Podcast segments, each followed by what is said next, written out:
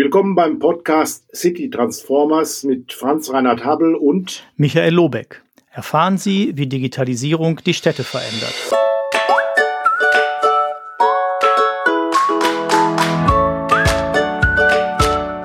Ja, ich freue mich, dass wir, lieber Herr Lobeck, heute wieder zusammen sind und äh, das Thema angehen, was ist eigentlich smart an einer Smart City? Darüber wollen wir heute ins Gespräch kommen.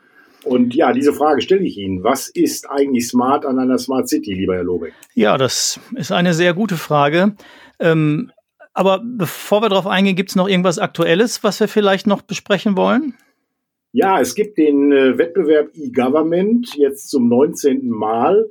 Bis zum 14. August können Sie als Hörer noch abstimmen und über 19 Vorschläge in sechs Kategorien entscheiden vom Einsatz innovativer Technologien bis hin zum besten Infrastrukturprojekt.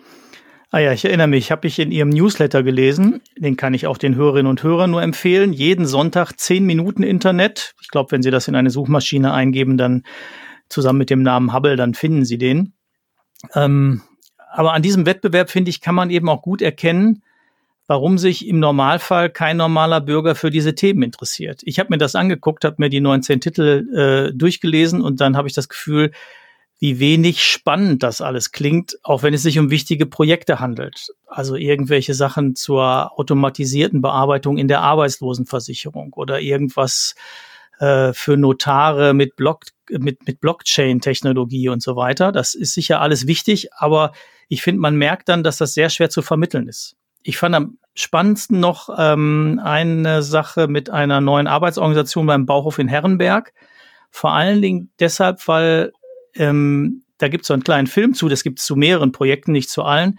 Ähm, da schlicht und einfach echte Menschen miteinander reden über ganz normale Dinge, nämlich wie sie ihre Arbeit äh, organisieren. Und bei den ganz, bei ganz vielen anderen dieser Filme merkt man, dass es sich um total abstrakte Themen handelt, die dann auch nur in so generischen Zeichentrick-Dingen mit ganz abstrakten Begriffen rüberkommen. Zwei weitere fand ich auch noch, also sozusagen eben auch gut, weil da echte Menschen reden, nämlich ähm, einen von der Bundeswehr und einen von der Arbeitsagentur. Sie dürfen mir ja noch nicht sagen, was Sie besonders spannend finden, weil Sie sitzen ja auch in der Jury von diesem E-Government-Wettbewerb. Aber muss man nicht irgendwie mehr tun noch, um diese Themen anschaulicher zu vermitteln? Ja, das ist richtig, das sehe ich auch so. Ich kenne ja nun alle Ergebnisse kann sie leider als Juryvorsitzender hier nicht verkünden. Das werden wir am 22. September machen auf dem Ministerialkongress, auch unter der Schirmherrschaft von Helge Braun, der auch äh, persönlich, wenn die Corona-Krise uns keinen Strich durch die Rechnung macht, anwesend sein wird. Aber vielleicht noch ein paar Hinweise zu dem diesjährigen Ablauf des Wettbewerbes. Wie gesagt, der 19. Ich war von Anfang an dabei und wir hatten dieses Jahr eine Herausforderung, dass der Finalistentag wo quasi von den 77 Einreichungen 18, 19 ausgewählt werden, die sich dann konkret vorstellen, eben ein solcher Tag nicht real stattfinden konnte, sondern ja virtuell stattfinden musste. Ähm, und ähm, wir haben insgesamt äh, zwei Tage verbracht, ähm, etwa 14 Stunden im Internet, äh, sehr anstrengend, aber äh, doch sehr interessant und sehr spannend. Und auch die Jury war verteilt von Lübeck über Berlin, Stuttgart, Koblenz bis nach Augsburg, wo wir eben äh, die Zeit zusammen waren und uns dann jeweiligen Projekte angehört haben. Äh, jedes Projekt hatte die Chance, 15 Minuten zu präsentieren und aus der Jury wurden dann noch äh, Fragen gestellt. Ähm, das Ganze dauerte dann jeweils äh, pro Maßnahme, pro Projekt gut eine halbe Stunde. Und ich muss sagen, es war wahnsinnig spannend.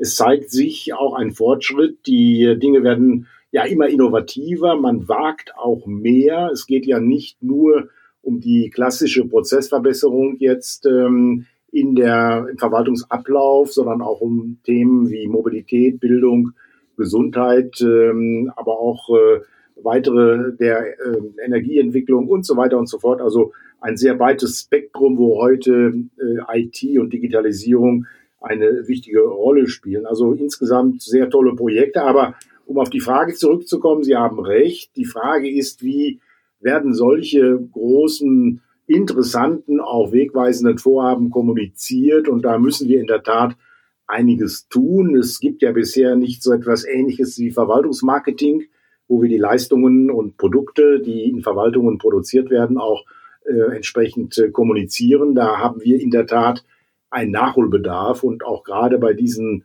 ja, technischen Möglichkeiten reden wir oft in kryptischen Abkürzungen, ähm, viel noch auf äh, englischer Sprachbasis, sodass natürlich die Empfänger, äh, die Nutznießer solcher neuen Dienste mit diesen Begrifflichkeiten wenig anfangen können. Und äh, mein Wunsch wäre es, auch in den nächsten Jahren jetzt nicht nur darüber nachzudenken, sondern äh, eine bessere Kommunikationsstrategie auch wirklich umzusetzen, um Menschen zu erreichen, um vor allen Dingen auch Mitarbeiterinnen und Mitarbeiter in der Verwaltung zu erreichen, die ja letztlich entscheidend sind, wenn sie etwas verändern wollen, diese Dinge auch auf den Weg zu bringen. Also mit anderen Worten, wir müssen das Gute, was wir tun, besser kommunizieren. Deswegen freue ich mich, dass es ja auch bei diesem Wettbewerb Weiterentwicklungen gegeben hat. Dieser Finalistentag ist äh, ähm, jetzt drei, vier Jahre alt. Wir hatten auch heute wieder oder am, äh, im Juni, als wir den durchgeführt haben, 50 bis 80 Teilnehmer mhm. mit an Bord. Äh, es gibt seit einigen Jahren den Publikumspreis, wo man abstimmen kann, auch in der Breite. Das wurde ja gerade schon erwähnt.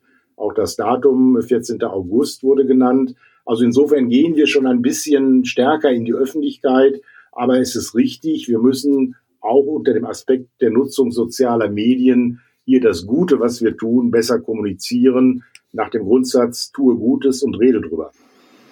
Ja, ja, also ich finde gerade das Stichwort äh, Verwaltungsmarketing, das ist, finde ich, nochmal interessant. Also einfach ein bisschen mehr auch noch zu gucken, was kann denn der Normalbürger, die Normalbürgerin mit diesen Sachen anfangen. Ne? Das ist so ein bisschen, also weil ich dachte, ich habe mir wirklich jetzt, da, ich sag mal, von den 19 Projekten haben ungefähr die Hälfte haben auch so kleine Videos gedreht oder drehen lassen. Ähm, und trotzdem hatte ich das Gefühl, bei der Hälfte dieser Videos, das, ich habe keine, keine Ahnung, wovon die Rede ist sozusagen oder nur so halb. Ja, jetzt bin ich vielleicht auch nicht, ist nicht das normale Publikum da jeweils genau die Zielgruppe gewesen. Vielleicht ist es auch eher, sind es die Anwender, die jetzt die konkrete Anwendung äh, nutzen sollen und die natürlich dann die Fachbegriffe alles schon kennen. Aber genau, also wie Sie sagen, ich glaube, da haben wir noch Luft nach oben, ähm, Bürgerinnen und Bürgern zu erklären, ähm, ja, was denn wir alles oder die Verwaltung alles tut im Bereich E-Government äh, und im Bereich Smart City. Ja, es ist natürlich äh, wichtig, dass wir aus der Nutzerperspektive unsere Dinge auch kommunizieren. Und das ist äh, leicht gesagt, aber schwer getan. Ähm, ich glaube, das ist auch die überhaupt die entscheidende Frage. Gelingt es uns bei unseren Diensten, konsequent her vom Bürger als Kunde, sage ich jetzt mal, zu denken. Äh, wo können wir sein Leben erleichtern? Ähm, wo finden wir Verfahren, die äh, ihm Zeit ersparen beispielsweise? Und aus dieser Perspektive auch äh, Dinge andenken. Und wenn wir sie kommunizieren, auch aus so einer, äh, sagen wir mal, äh, Werbewahrnehmung, wie ich ein besseres Produkt auch nutzen kann, ähm, auch uns da aufmachen und hier stärker in der Tat äh, mit Bürgerinnen und Bürgern auch beispielsweise solche ja, Vermarktungskonzepte erarbeiten. Warum nicht mal in einem Workshop, da bin ich wieder beim Thema Bürgerbeteiligung, auch darüber nachzudenken, wie wir Leistungen wesentlich attraktiver auch bekannt machen können, äh, und zwar mit den Bürgern gemeinsam, wo sie sich aufhalten, in welchen Kommunikationsräumen sie vorrangig äh, unterwegs sind, hängt auch wieder von den Zielgruppen ab, äh, welche neuen Features sie sich wünschen, äh, wie man auch Bürger beispielsweise an solchen äh, kleinen Videos beteiligen kann, wie man möglicherweise einen mhm. Wettbewerb aufruft, um Hinweise zu geben. Das heißt, wir haben hier auch die Möglichkeit der Partizipation, der Teilhabe an äh, solchen Prozessen und sollten uns hier auf den Weg machen, eben nicht nur zu glauben, wir können das alles schon richtig, äh, weil wir mal äh, dieses Thema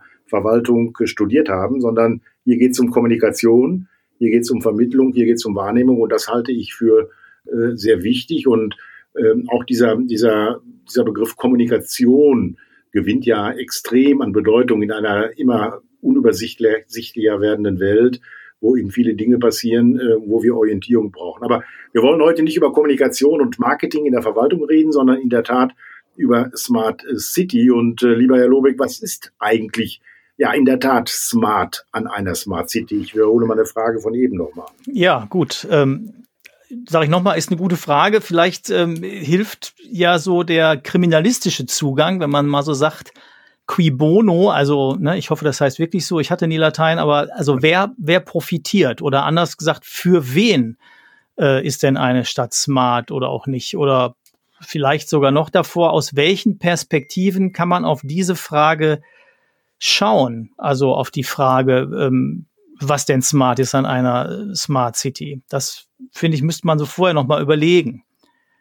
Das ist ja ein Wort, was wir äh, eben in vielen Publikationen seit äh, Monaten und einigen Jahren lesen. Äh, wir kennen die Begriffe Smart City, Smart Home äh, in allen Varianten und äh, in der Tat stellt sich heraus, ist das äh, eine, ein neues Wort, Wein in alten Schläuchen. Was ist daran besonders? Worum geht es uns? Und das wollen wir auch heute in unserem Gespräch so ein bisschen ähm, herausarbeiten. Und es stellt sich die Frage auch, wie profiliert sich eine Stadtverwaltung oder die Stadtpolitik? Wie wird sie überhaupt smart? Ist das jetzt nur ein rein technischer Begriff, der beispielsweise der Frage nachgeht, ähm, brauche ich weniger Ressourcenaufwand, um etwas zu machen? Wie kann ich hier Technologie einsetzen? Oder geht dieser Begriff nicht weiter auch ins, äh, naja, gesellschaftspolitische? Ja, ich habe mal, also ich beschäftige mich ja jetzt schon länger mit diesem Thema und ich habe fand immer ganz äh, beeindruckend fand ich den Ansatz der Stadt Wien, weil ähm, als dieser Begriff aufkam, ich glaube ganz früh geprägt hat den, also IBM zum Beispiel, zumindestens wenn es ins, ins größere, in größere Marketingwirkungen ging, äh, haben die diesen Begriff ganz viel ins Spiel gebracht. Und da hatte ich immer so ein bisschen das Gefühl, das ist sehr technologielastig, was jetzt bei IBM nicht verwundert und auch völlig legitim ist. Und bei der Stadt Wien hatte ich immer das Gefühl, die haben von vornherein irgendwie geschafft, diesen Begriff Smart ähm, ich sag mal, fast so ein bisschen zu hacken und äh, sich selbst da drauf zu setzen. Die haben dann hingekriegt, dass eigentlich alles, was die machen, jetzt unter diesem Label läuft. Und ähm, ich habe jetzt die, die Definition, die die damals aufgestellt haben, gerade nicht präsent, aber ich sag mal, wenn man die liest, dann ist das irgendwie nachhaltig und äh, partizipativ und ähm, fördert dies und jenes und so weiter. Wenn man also diese Definition einmal so liest, dann habe ich immer gesagt, man könnte auch sagen, alles Gute dieser Erde. Ähm, und viel einfacher fand ich dann immer, oder für mich ist der, der Arbeitsbegriff eigentlich immer zu sagen, eine Smart City ist eine Stadt, die gute Stadtentwicklung mit Informationstechnologie oder eben mit der aktuell verfügbaren Technologie verbindet. Weil unter diesem Begriff gute Stadtentwicklung verstehe ich immer, dass man die Herausforderungen in einer integrierten Art und Weise betrachtet und Lösungen für diese Herausforderungen sucht.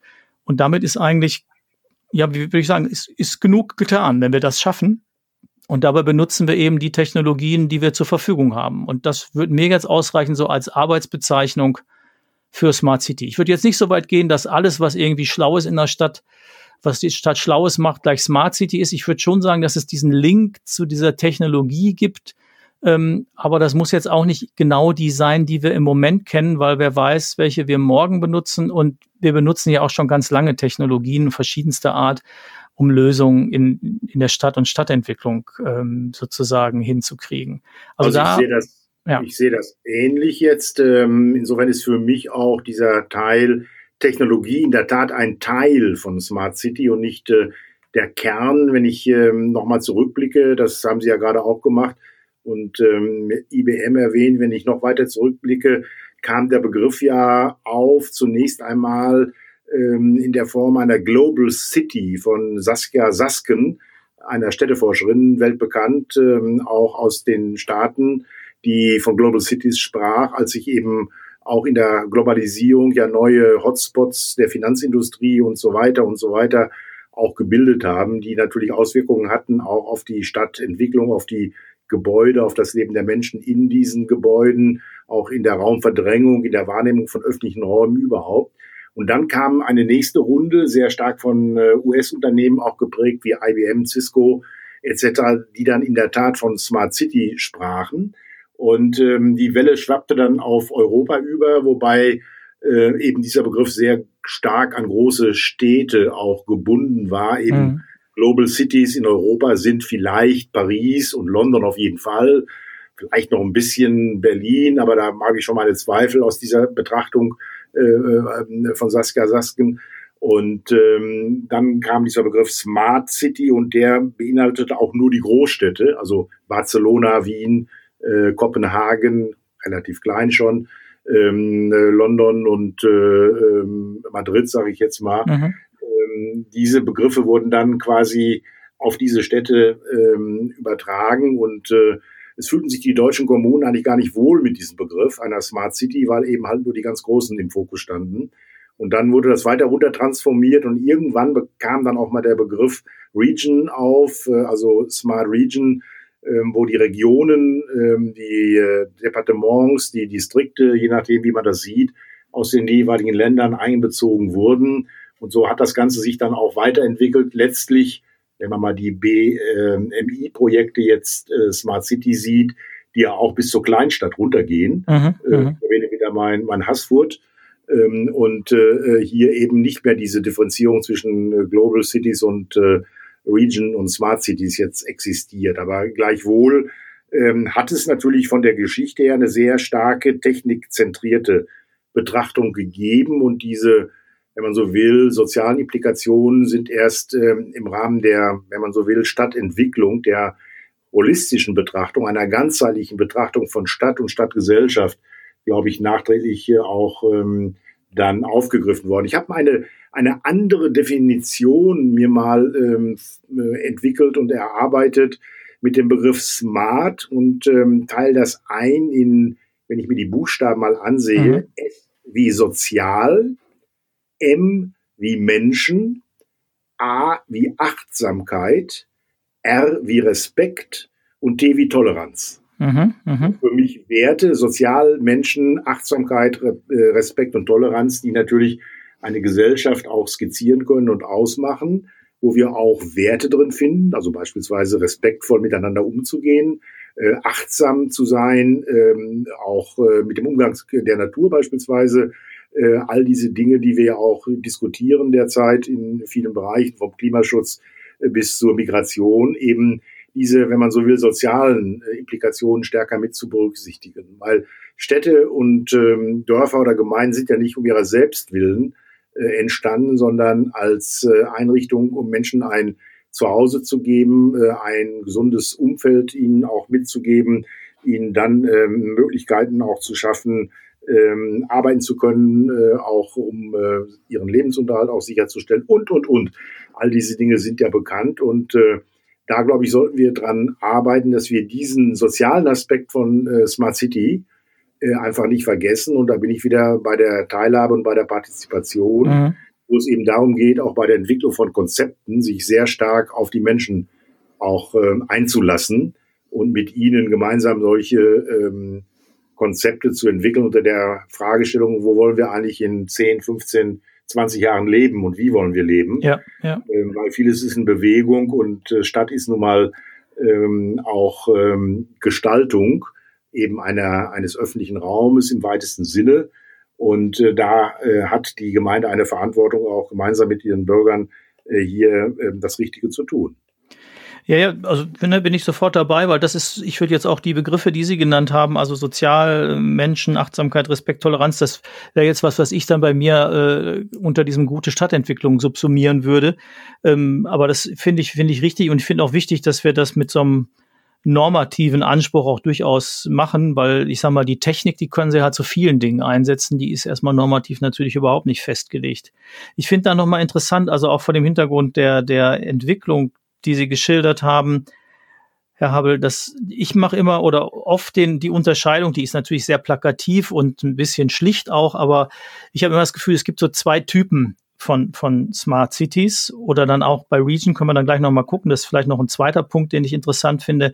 Ähm, so die, die quasi, die auf der grünen Wiese entstehen, da gibt es jetzt in Europa wenig von, weil es nicht so viel grün, große grüne Wiesen mehr gibt, ähm, wo man das machen könnte. Aber die gibt es dann viel in Asien. Ich sage mal zum Beispiel, Songdo ist immer so ein Beispiel in Südkorea, ähm, was da genannt wird, wo sie quasi von, von 0 auf 100 einen neuen Stadtteil entwickeln, also quasi schon eine Kleinstadt. Und die direkt die neueste Technologie verbauen können, Sensoren überall, wo immer sie mögen ähm, und dadurch einen sehr starken ähm, Einblick kriegen in sehr detaillierte Abläufe des Alltages, also als Stadtverwaltung. Und als Gegensatz dazu betrachte ich immer so ein bisschen jetzt das von mir schon zitierte Wien, aber auch jede andere normale europäische Stadt, sag ich mal, wo das im Nachgang so Stückchen für Stückchen irgendwie reingebastelt wird ähm, wo sie ganz viele alte Infrastruktur haben, wo sie eine zum Teil widerständige Bevölkerung haben, die sie über diesen Neuplanungen auch nicht haben. Da planen sie einfach ohne die Bevölkerung. Also sie können vorher versuchen, welche einzubeziehen, aber das passiert dann vielleicht auch weniger. Ähm, wo sich das so reinbastelt. Und ich habe das Gefühl, dieser zweite Ansatz, der ist mir sympathischer, vielleicht jetzt auch nur, weil der mir gewohnter ist als äh, jemand, der hier in Europa lebt. Ähm, was ich sympathischer finde, ist, dass ich immer das Gefühl habe, der muss dann eigentlich quasi von den Menschen ausgehen, weil sonst funktioniert er gar nicht, sonst wird er überhaupt nicht angenommen. Und bei den anderen Ansätzen können sie auch einen rein technokratischen Ansatz fahren und äh, sozusagen das so durchsetzen. Und ich glaube, in den Regionen ist es dann wieder ähnlich, also in den Regionen, die wir hier jetzt haben, ähm, dass es einfach auch orientiert sein muss an den Menschen und an deren Bedürfnissen. So. Mhm. Wobei Sondo jetzt, was Sie als Beispiel aus Asien erwähnten, ja eigentlich schon wieder aus der Debatte ist, weil man wohl erkennt, dass es so einfach nicht ist, mhm. Äh, quasi aus der Retorte einfach äh, eine Fläche zu nehmen und die dann als Stadt umzubauen oder aufzubauen, auch wenn dort viele Sensoren ähm, auch sich befinden und Daten verfügbar machen, mit denen man steuern kann, sei es äh, klimatische, energetische oder Mobilitätsfragestellungen oder das Einkaufen organisiert. Ähm, es gibt ja eine Reihe von äh, Erkenntnissen jetzt auch schon in der ersten Bewertung, dass das nicht der Weisheit letzter Schluss ist ähm, mhm. und äh, vielleicht äh, die Betrachtung, die Sie zuletzt angestellt haben, aus der vorhandenen Stadt heraus äh, Dinge zu entwickeln, vielleicht der sinnvollere Weg sind. Was mich in der Tat allerdings nachdenklich macht, ist bei der gesamten Debatte, dass wir doch einen sehr eurozentrierten Blick hier haben. Ähm, wir betrachten uns hier und sehen dann eben solche neuen Städte im Ausland sehr kritisch, wohl wissend, dass wir in der Weltpopulation extreme Entwicklungen haben. Wir sind jetzt sieben Milliarden Menschen. Wir werden im Jahre 2050, ähm, äh, viele Hörer werden das auf jeden Fall erleben, äh, zehn Milliarden Menschen haben auf dieser Erde, die auch ähm, in Wohnungen leben sollten, die eben ihnen ein auskömmliches Leben sicherstellen. Und äh, da wird sich die Frage stellen, wo kommt der Wohnraum her? Wie können wir äh, auch ähm, Räume schaffen, eben aufgrund dieser starken, aufgrund dieses starken Anstiegs. Ähm, was sind das für Räume? Sind das Retortenstädte aus der grünen Wiese oder mitten in der Wüste oder wo werden die entstehen? Die Frage stellt sich natürlich unter diesen globalen Aspekten und wir in Europa ähm, blenden das ein bisschen aus, weil wir sagen, okay, unser Handlungsraum ist jetzt erstmal hier. Mhm. Und ähm, wir sollten allerdings nicht vergessen, dass wir in einer sehr interdependenten Welt leben, dass wir äh, eine unglaubliche Vernetzung haben in allen Fragen und äh, auch nicht mehr solche Grundentwicklungen jetzt äh, komplett isoliert alleine diskutieren sollten, sondern immer mit betrachten müssen, wie wirkt sich das aus auf ähm, Ströme, sei es im Kapital, sei es bei Gütern und Waren, sei es bei Menschen, die sich weltweit ja auch äh, trotz Corona, glaube ich, äh, jetzt nicht äh, wesentlich verringern lassen, sondern möglicherweise auch weiter expandieren werden. Also kurzum, diese, dieser Begriff Smart City, ist der geeignet, quasi alle Lösungsansätze, die wir für Stadtpolitik weltweit brauchen, auch wiederzuspiegeln? Oder ist das noch nicht das Ende der Fahnenstange? Ja, ich finde, es ist halt eine spezifische, soll ich sagen, Fokussierung. Ne? Ich glaube schon, dass der Begriff unweigerlich immer mit diesem Technologieeinsatz verbunden ist und das ist, glaube ich, im Moment auch, auch richtig. Wir, wir haben noch nicht ansatzweise ausgeschöpft, glaube ich, was Digitalisierung äh, einerseits ermöglicht und wir haben auch noch nicht ganz verstanden, was es, glaube ich, auslöst, auch gesellschaftlich nicht. Und das, finde ich, ist, spiegelt dieser Begriff stark, dass wir da in einer Experimentalphase sind äh, und dass jetzt aller und jeder, also alle wollen irgendwie Smart City sein. Ich habe seit 2006 einen Google Alert zum Thema Smart City und habe immer schon das Gefühl, okay, das ist schon vor fünf Jahren wollte schon jedes zweite Dorf irgendwie, hat diesen Begriff für sich reklamiert und wollte jetzt Smart City werden und das nimmt eher noch zu. Also im Moment würde ich sagen, kann ich mich vor Anfragen gerade kaum retten, dass alle möglichen Leute da Beratung wollen und es gibt Ausschreibungen, den BMI-Wettbewerb hatten wir ja schon beim letzten Mal erwähnt, wo der Bund äh, 750 Millionen Euro bereitstellt, um ungefähr 50 Städte für fünf Jahre ähm, zu fördern und äh, jetzt durch Corona nochmal 500 Millionen Euro dazukommen und damit wahrscheinlich dann einfach die Breite ausgeweitet wird. Ähm, und die wollen alle sozusagen da was tun und auch die, die nicht gefördert werden, wollen ja was tun. Und ähm, ja, da, also insofern glaube ich, passiert schon viel und ist das einfach richtig im, im, wie soll man sagen, ist das gerade up to date und auch zu Recht, weil wir einfach mit dieser Digitalisierung ja gucken müssen, was die alles leisten kann. Das sollten wir auch nutzen und wir sollten uns aber damit beschäftigen, was vielleicht auch schwierig ist. Und das ist bei dem weltweiten Betrachtung natürlich nochmal so eine Sache, dann ist das unabhängig vielleicht von dem Technologieansatz, aber die Beispiele, die wir jetzt auch schon genannt haben, die finden ja auch nicht immer in Staaten statt, wo wir jetzt sagen würden, okay, da würde ich jetzt morgen gerne hinziehen, also zumindest nicht, wenn ich jetzt ein stark demokratisches Interesse habe. Ähm, da muss man auch mal ein bisschen schauen, wie, wie, ja, welche Rolle spielt das dann nochmal in solchen Situationen. Aber ich ja, finde nochmal. Ja, sagen Sie. Ich wollte, wollte Sie nicht unterbrechen. Ähm, insofern wird es natürlich wichtig sein, auch dieses Thema politisch mitzudiskutieren ja. und nicht als Verwaltungsthema wir machen da mal eine Straße intelligent zu betrachten, sondern mhm. die Wirkungen, die sowohl in der äh, Stadtgesellschaft als auch äh, darüber hinaus in die Wirtschaft hinein, in andere Bereiche, äh, die da erzielt werden, mit einzubinden und auch solche Aspekte, wie Sie gerade genannt haben. Wie können wir die lokale Demokratie sichern? Wie können wir sie stabilisieren? Wie können wir ein System etablieren, wo eben Bürger auch ähm, ein, nicht nur Einfluss haben, sondern auch wesentlich mitbestimmen, wo die Reise in der Politik jeweils äh, hingeht. Mhm. Und auch hier unter dem Aspekt äh, der gemeinsamen ähm, äh, Arbeiten auch äh, mehrere ja, äh, Akteure ansprechen, auch beim Thema Smart City und jetzt nicht nur auf die Verwaltung verlassen, sondern auf ähm, weitere ähm, Gruppierungen, über die wir gleich noch sprechen werden. Deswegen will ich vorab nur noch einschieben, weil Sie das gerade erwähnt haben, äh, der BMI-Wettbewerb ist ja jetzt äh, in der zweiten Staffel und äh, das Neueste ist jetzt, dass ähm, zu dem bisherigen Volumen für die zweite Staffel, die Anträge mussten ja bis 20. Mai abgegeben werden, 150 Millionen Euro verfügbar waren und jetzt ad hoc äh, aus dem Corona-Konjunkturpaket nochmal für diese Staffel mhm. äh, 200 Millionen ähm, bereitgestellt werden. Das heißt also, wir haben äh, in diesem Jahr insgesamt 350 äh, Millionen Euro verfügbar für Smart City Projekte.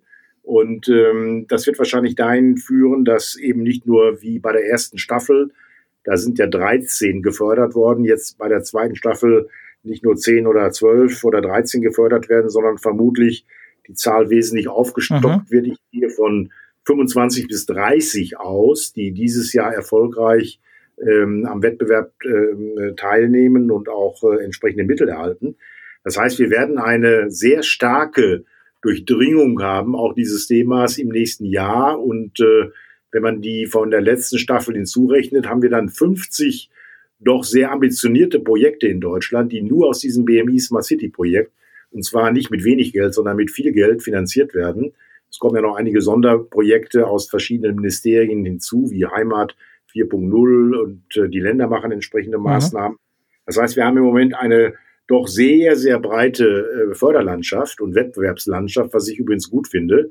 Ähm, und die Frage ist, wie nutzen die Deutschen diese Chance, die wir so schnell auch nicht wiederbekommen, jetzt auch intellektuell und äh, auch von den Potenzialen her, ähm, hier das Richtige zu tun. Also konkrete Frage, was die Akteure betrifft sollten wir nicht viel stärker auf die Zivilgesellschaft auch setzen, auf äh, äh ausgewiesene äh, Experten der Wirtschaft, der Universitäten, äh, anderer Einrichtungen, um eben konzeptionell, ich will jetzt nicht von einem neuen Gesellschaftsentwurf sprechen, aber doch in diese Richtung gehend unser Zusammenleben unter diesen äh, Möglichkeiten der Digitalisierung einfach auch mit neu ausrichten und äh, zu einem ähm, ja Neustart, das ist der Titel übrigens eines Buches, was gerade rausgebracht mhm, worden ist, mhm. äh, auch zu kommen, jetzt äh, um hier äh, wirklich Weichen zu stellen, die uns äh, auch ähm, äh, neue Dienstleistungen und Möglichkeiten eröffnen, wie wir unser Leben sicherer, einfacher und äh, besser gestalten können, auch vielleicht gerechter gestalten können. Ja, ich, also ich bin da sofort dabei. Also das ist für mich auch sehr kompatibel mit meinem Bild davon, dass es eigentlich im Kern um gute Stadtentwicklung geht, weil auch da würde ich sagen, gute Stadtentwicklung funktioniert nur mit der Zivilgesellschaft sozusagen gemeinsam. Also wenn die, die Kommunen, die das noch nicht in Anführungsstrichen verstanden haben, glaube ich, müssen das eben dann noch lernen. Ähm, und da gehört halt die Zivilgesellschaft in ihrer Breite zu. Also das ist dann sowohl, das sind äh, ganz normale Bürgerinnen und Bürger, das sind aber auch Vereine, Verbände, Bürgerinitiativen, das sind Unternehmen, Freiberufler, das ist die Wissenschaft. Und ich glaube, wenn wir schaffen, da eine neue Kommunikationskultur hinzubekommen, dass wir tatsächlich mehr miteinander darum ringen, aber in einem konstruktiven, äh, ich sag mal, in einer konstruktiven Auseinandersetzung, dass wir tatsächlich mit ja, weiß ich nicht, ich will jetzt nicht auch nicht pathetisch machen, aber mit, mit Bürgersinn solche, solche Debatten führen und nicht nur im Streit der Egoismen. Also ich will es jetzt auch nicht, wie gesagt, nicht, nicht überhöhen, aber das sozusagen, natürlich soll ich mein legitimes Eigeninteresse in solche Diskussionen einbringen, aber das vielleicht auch immer mit dem Blick darauf, ähm, was denn auch Gemeinwohlorientierung sein könnte. Aber das finde ich genau, das ist für mich auch wieder so ein Punkt, wo ich denke, dass diese, diese normative Haltung, also die wir jetzt schon an so ein paar Stellen hatte, dass die zentral ist. Wir müssen schon gucken, wo wollen wir damit hin und darum, glaube ich, müssen wir dann eben auch miteinander streiten. Und das ist wieder noch so ein Punkt, ähm, den wir auch vorhin schon hatten, in einem etwas anderen, etwas anderen Wendung. Also als wir vorhin darüber sprachen, dass diese Kommunikation von, von Digitalisierung und Smart City, als wir da über den E-Government-Wettbewerb sprachen, dass die nicht so trivial ist, habe ich immer das Gefühl, bei den Projekten, die ich im Moment begleite, da ist allen Verantwortlichen immer klar, ja, das ist auch ein wichtiges Kommunikationsthema. Das müssen wir auch kommunikativ begleiten.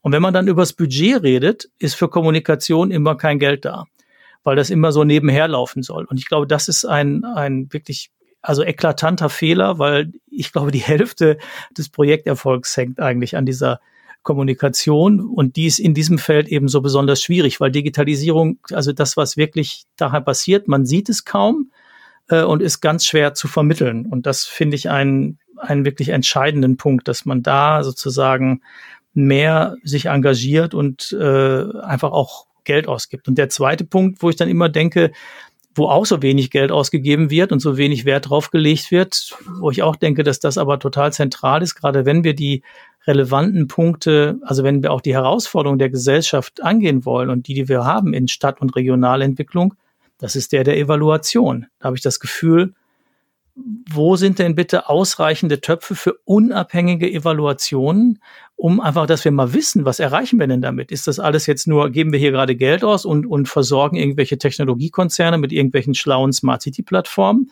Oder hat das auch einen Effekt auf die Bürgerinnen und Bürger? Und welchen Effekt hat das? Oder auch auf die Unternehmen, die davon profitieren sollen? Also die beiden Elemente habe ich im Moment noch das Gefühl, also die oder drei Elemente, dass, dass wir wirklich gemeinsam drum streiten, in welcher Welt wollen wir denn leben und was nützt uns dabei diese Digitalisierung, wo können wir die einsetzen und ähm, wie können wir das kommunizieren und dafür auch vernünftig Ressourcen aufzuwenden, dass wir darüber nachdenken. Damit meine ich jetzt nicht bunte Werbeplakate, also dass jetzt alle ähm, benutzen Sie jetzt das neue Smartphone XY, da wird genug Geld für aufgewandt, aber wirklich zu gucken, ähm, Kommunikation in beide Richtungen, also mit Beteiligung und Gespräch und ernsthaft über die Dinge nachzudenken und nachher auch zu schauen, was ist dabei rausgekommen. Also das wäre so, sind so Dinge, wo ich den Eindruck habe, dass das im Moment, das ist, das sind drei Teile, die sind noch relativ wenig smart, habe ich das Gefühl. Bleiben wir mal beim letzten Teil. Es ist in der Tat richtig. In äh, einem anderen Zusammenhang habe ich mal versucht, ähm, äh, der Frage nachzugehen, wo gibt es denn wissenschaftliche Begleitforschung? bei Smart City Projekten in Deutschland und mhm. siehe da, es ist kaum was vorhanden. Mhm. Äh, es ist kaum was vorhanden. Ähm, die äh, das ähm, City damals in Friedrichshafen, da waren sie ja dankenswerterweise auch selbst mit aktiv, hat etwas gemacht, dann die Stadt Ulm, dann hört es aber fast schon auf. Also man findet in der Tat sehr wenig, auch vielleicht wieder typisch deutsch, die daraus resultierenden Erkenntnisse auch für andere nutzbar zu machen. Also da müssen wir unbedingt nacharbeiten und ich hoffe, dass bei den im nächsten Wettbewerben und Projekten, die auch äh, dann gestartet werden, vergeben werden, eben in dieser Form Auflagen existieren, eine wissenschaftliche Begleitung mit anzustoßen, um die Erkenntnisse daraus äh, auch besser verwerten zu können, ähm, auch die notwendigen Mittel bereitzustellen, um so etwas zu finanzieren. Also in der Tat äh, brauchen solche Projekte heute auch eine Kommunikationskomponente in der Finanzierung. Das ist richtig. Ich sehe aber im Moment nicht so sehr die Frage, kriegen wir das Geld, äh, wird das zur Verfügung gestellt, sondern dann auch konkret, ja, was machen wir denn jetzt nun? Also als Bürgermeister, wenn ich sehe, mhm. Beteiligung, äh, Mitwirkung von Bürgerinnen und Bürgern, dann fallen uns ähm, äh, Bürgerrunden, Bürgerkonferenzen, Bürgerversammlungen ein, ähm, aber vielleicht auch nicht viel mehr. Und kann es sich darauf beschränken, dass wir ähm, mit einzelnen Bausteinen äh, eben auch mal wieder hin und wieder Bürger einbinden oder brauchen wir nicht äh, eine neue Balance zwischen Staat, Zivilgesellschaft und äh, Wirtschaft? Auch ein neues Austarieren vielleicht der Möglichkeiten, die auch äh, mit Agilität, mit äh, einer Herangehensweise, die den jeweiligen Erfordernissen stärker Rechnung trägt.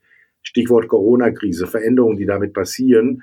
Resilienz, übrigens ein Thema für eines der nächsten äh, Podcasts, äh, die wir hier veranstalten, denke mhm. ich, mhm. Äh, uns damit auseinanderzusetzen, um einfach hier ähm, äh, weiterzukommen und auch über die normale klassische Beteiligung von Bürgern vielleicht hinaus zu denken, aber vor allen Dingen nicht nur zu denken, sondern das auch zu tun und umzusetzen. Ja, und da fehlt es mir so ein bisschen an ja. konkreten Maßnahmen. Mhm. Wenn ich jetzt Bürgermeister wäre einer Stadt, mhm. ja, und ich äh, habe das verstanden, was Sie hier gerade sagen, und sage völlig richtig, da geht die Reise hin. Und dann äh, zwei Minuten später frage so, dann was machen wir denn jetzt? Was antworten Sie? Ja, ich glaube tatsächlich, dass die, also die, der erste Schritt ist der, vielleicht genau das nachzuvollziehen, erstmal im eigenen Denken, was Sie gerade schildern, nämlich zu sagen, okay, ich als Stadtpolitik und Stadtverwaltung, ich bin innerhalb der Stadtgesellschaft ein Akteur und nicht unbedingt der Akteur und der Zentrale. Ohne die Bürgerinnen und Bürger da draußen und die Unternehmen und die Freiberufler und wen auch immer wir noch dazuzählen und Vereine, Verbände, Initiativen, passiert ja gar nichts in der Stadtentwicklung. Nur ich als Verwaltung und Politik, wenn ich das alleine machen müsste und wenn ich die anderen gegen mich hätte, dann wird's ganz schön schwierig. Das heißt, das ist ja jetzt auch nicht ganz neu, aber das sozusagen von so einem ich glaube, was wir schon geschafft haben, ist zu sagen, wir kommen von so einem Government-Ansatz, der steuert und regelt und so weiter, den wir stark in den 70er noch hatten, zu einer offeneren Governance. Das haben wir schon eine Weile lang, dass man versucht sozusagen diese Prozesse stärker zu moderieren und ähm, aber ich glaube, so ganz verstanden worden ist es noch nicht. Es gibt so ein paar Beispiele, wo ich denke, dass es in die Richtung geht. Natürlich haben wir schon Möglichkeiten, wo wir über normale Bürgerversammlungen, ich sag mal, wir haben, benutzen da schon digitale Tools und sowas, aber dass wir dass wir an dem Kern kommen, wo wir, wo wir sagen, ab wann kommen wir denn mit den Bürgerinnen und Bürgern ins Gespräch? Also wirklich, wo haben wir wichtige Dinge, ähm, wo wir frühzeitig sagen und auch einfach mal ins, ins wie soll ich denn sagen, ins Unreine denken. Das, das passiert ja so selten. Ne? Also ich habe das Gefühl, Politik geht immer dann zu den Bürgerinnen und Bürgern, wenn sie äh, Handlungsfähigkeit äh, demonstrieren kann. Und auch mal offen zu sagen, nö, wir, wir wissen noch nicht. Und wir wissen jetzt mhm. nicht deshalb noch nicht, weil, weil wir noch keine Zeit haben, darüber nachzudenken, sondern wir haben schon darüber nachgedacht, wir wissen aber trotzdem noch nicht. Und wir müssen mit euch gemeinsam beraten und überlegen und Argumente abwägen, wo wir denn dahin wollen. Und am Schluss machen wir dann schon die Entscheidung, weil das ist unser Job, das ist die Funktionsteilung sozusagen. Dadurch sind wir nicht höher oder niedriger, sondern wir sind da sozusagen, haben eine spezielle Rolle, für die ihr uns gewählt habt. Und das aber also stärker im Bewusstsein zu haben, dass es nicht darum geht, dass sowohl Verwaltung als auch Politik äh, in so einem Hero noch in so einem heroischen Modus ist, dass die immer Bescheid wissen und alles richtig machen, sondern dass wir schaffen gemeinsam dann auch von der Seite der Bürgerschaft her zu sagen, ja, nee, klar, natürlich, ihr müsst das auch nicht alles wissen. Wir sind ja auch noch da und wir können das gemeinsam machen. Ähm, statt in so einem Wir gegen die. Und das ist, glaube ich, das, was wir noch ganz, ganz viel haben. Zum Teil. Musste nicht musste ja. nicht die Selbstreflexion von uns, sage ich jetzt mal, noch weitergehen? Sie haben gesagt, äh, wir sind nicht der Akteur mhm. ähm, als Kommune, sondern wir sind ein Akteur mit vielen anderen bedeutet das nicht auch äh, Macht äh, quasi anders zu definieren, anders zu gestalten, auch äh, sich davon zu befreien, wir bestimmen, wo es lang geht, wir wissen alles besser, die anderen haben zu folgen, sondern auch uns neu einzuordnen, indem wir mehr auf Partnerschaft setzen als auf Subordination, also von oben nach unten die Dinge festzuzurren. Äh, vor allen Dingen auch vor dem Hintergrund äh, der Polarisierung in vielen Bereichen, die wir ja derzeit in der Kommunalpolitik überall erleben auch. Ähm, und äh, hier einfach ähm, Verfahren entwickeln, Beteiligungsmöglichkeiten wertschätzend auf ähm, Bevölkerungsteile zuzugehen, vor allen Dingen zuzuhören, ein, äh, ein Bereich, den wir ja in vielen Fällen vernachlässigt haben, sondern wir reden ja gleich, anstatt uns erstmal Dinge anzuhören und auch, wie Sie gerade schon sagen, durchaus einzuräumen, wir haben da noch keine Lösung. Ähm, mhm. Die Dinge sind ziemlich komplex und lasst uns doch mal gemeinsam nach Lösungen suchen. Und wer hat Ideen und äh, auch solche Fragen in die Bevölkerung zu geben und zu sagen, könnt ihr uns äh, unterstützen, könnt ihr uns helfen bei einer Maßnahme, wo wir sagen, da wollen wir äh, mit neuen Wegen hin, wissen aber noch nicht genau, was wir im Einzelnen machen. Und ähm, das auch offen zuzugeben bedeutet, dass man sich öffnet äh, auch und ähm, man glaubt, Macht zu verlieren. In Wirklichkeit gewinnt man an Kompetenz ähm, und an Anerkennung und an Wertschätzung und damit stärkt man auch die Demokratie, weil man sieht, das System ist äh, elastisch, das ist lernfähig, mhm. äh, das kann äh, auch äh, in bestimmten Situationen durchaus ähm, Dinge machen, die unangenehm sind, wo wir zusammenhalten müssen, wo wir uns äh, auch zusammenreißen müssen, im wahrsten Sinne des Wortes, weil äh, Dinge äh, eben äh, von außen an Einflüssen, wie jetzt gerade bei der Corona-Krise auch eine Rolle spielen, wo wir durch müssen. Aber dass wir das können, weil wir eine gemeinsame Wertschätzung miteinander haben, dass äh, hier einfach auch ein Paradigmenwechsel stattfinden muss in der Definition von Kommunalpolitik als Gestaltungsaufgabe und nicht als Bestimmeraufgabe von jemandem, der meint, er ist dafür gewählt worden. Ja, also finde ich genau richtig. Ich glaube, wir haben das, das, das, was wirklich schwierig ist, was es jetzt, also was nicht einfach heißt, äh, im Sinne von, ihr müsst das einfach mal machen. Äh, es gibt eine Herausforderung, die daran halt tatsächlich schwierig ist, finde ich, auch für die ganzen kommunalen Akteure. Die haben ja immer nicht nur eine Rolle. Wenn es nur darum ginge, ich sag mal, sowas wie ein Leitbild für die Stadtentwicklung äh, zu entwickeln, da kann man also das können jetzt auch nicht alle, aber da kann man erstmal, da, da kenne ich viele, die sagen würden, okay, das können wir partnerschaftlich mit der gesamten Stadtgesellschaft entwickeln.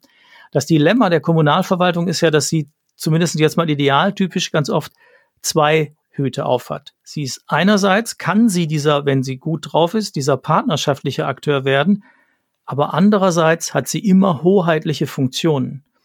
Das heißt, da gibt's die Bauordnung, die nachher sagt, du darfst hier bauen, ja oder nein, oder so darfst du und so darfst du nicht. wir machen den B-Plan so oder wir machen ihn anders.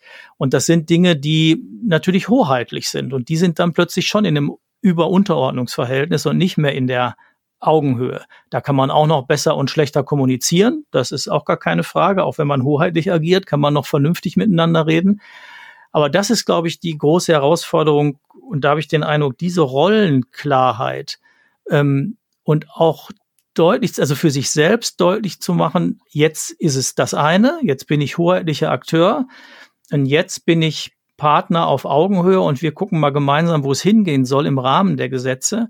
Äh, das ist, ist eine große Herausforderung und ich glaube auch durch diese Verschiebung von, vom früher sozusagen stärker steuern und vorgeben und so weiter hin zu jetzt mehr miteinander reden, moderieren, gucken, wo sind Gemeinsamkeiten.